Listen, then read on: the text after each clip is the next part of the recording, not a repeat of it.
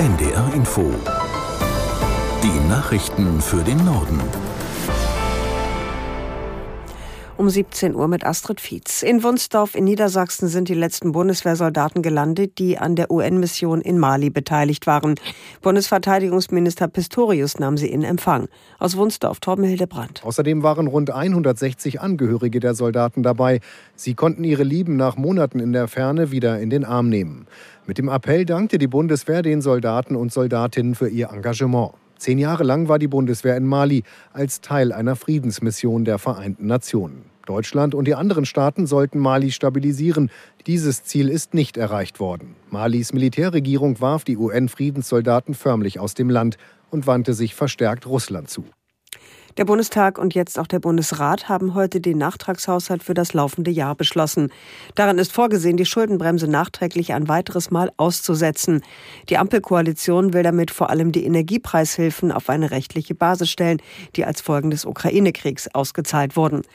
Unser Hauptstadtkorrespondent Lothar Lenz erklärt noch einmal, was es genau mit dem Aussetzen der Schuldenbremse auf sich hat. Die Schuldenbremse ist ja schon seit 2020 äh, nicht mehr in Kraft, äh, also dreimal hintereinander aufgehoben worden wegen der Corona-Pandemie, weil der Bund so viel mehr Geld brauchte, um all diese Folgen abzufedern und auch vor allem die Wirtschaft zu unterstützen. Und jetzt in diesem Jahr 2023 ist das nachträglich gemacht worden. Die Ampel hat mit ihrer Mehrheit im Bundestag eine wirtschaftliche Notlage erklärt. Das hat zur Folge, Folge, dass der Artikel 115 des Grundgesetzes diese Schuldenbremse außer Kraft tritt, nachträglich für dieses Jahr und der Bund eben mehr Kredite aufnehmen kann, Geld, mit dem er sozusagen umbucht, was er schon ausgegeben hat, nämlich vor allem die Heizkostenzuschüsse für die Privathaushalte und auch so Dinge wie die Hochwasserhilfe für die Bewohner im Ahrtal.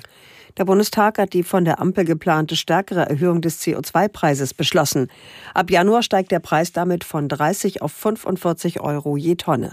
Kraftstoffe dürfen sich dadurch um 4,5 Cent pro Liter verteuern. Auch die Gas- und Heizölpreise werden steigen. Die Ampel hatte sich im Rahmen der Einsparzwänge im Bundeshaushalt auf die stärkere Erhöhung des CO2-Preises verständigt. Im Jahr 2025 steigt der Preis dann auf 55 Euro. Die Grenzkontrollen zu Polen, Tschechien und der Schweiz werden für weitere drei Monate bis Mitte März verlängert.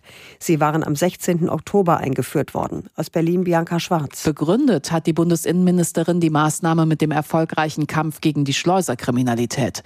Seit Beginn der Grenzkontrollen seien etwa 340 Schleuser festgenommen worden.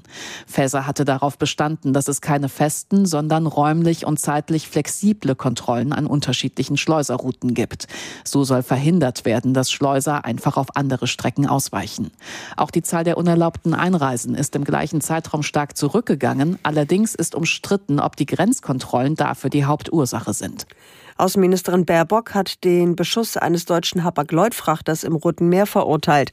In dem Statement in Berlin forderte sie die jemenitischen Houthi-Rebellen auf, ihre Angriffe auf Schiffe zu unterlassen. Die Angriffe der Houthis auf zivile Handelsschiffe unterstreichen aber eben auch, dass die Sicherheitsgefahr für Israel nicht nur von Hamas äh, aus Gaza kommt, sondern gerade auch äh, von den Houthis. Diese Angriffe gefährden nicht nur Israels Sicherheit, diese Angriffe bedrohen die internationale Seeschifffahrt und die Freiheit von Handelsrouten. Außenministerin Baerbock. Der inhaftierte russische Oppositionelle Nawalny ist offenbar an einen unbekannten Ort verlegt worden. Wie sein Anwalt mitteilte, wurde ihm das während einer Anhörung vor Gericht bestätigt. Er habe aber keine Angaben dazu erhalten, wo sich Nawalny jetzt befinde. Den letzten direkten Kontakt zu ihrem Mandanten hatten die Anwälte nach eigenen Angaben am 6. Dezember. Nawalny ist in mehreren Prozessen, vor allem wegen Extremismusvorwürfen, zu einer Haftstrafe von insgesamt mehr als 30 Jahren verurteilt worden. Zuletzt war er in einer Strafkolonie rund 230 Kilometer östlich von Moskau untergebracht. Das waren die Nachrichten.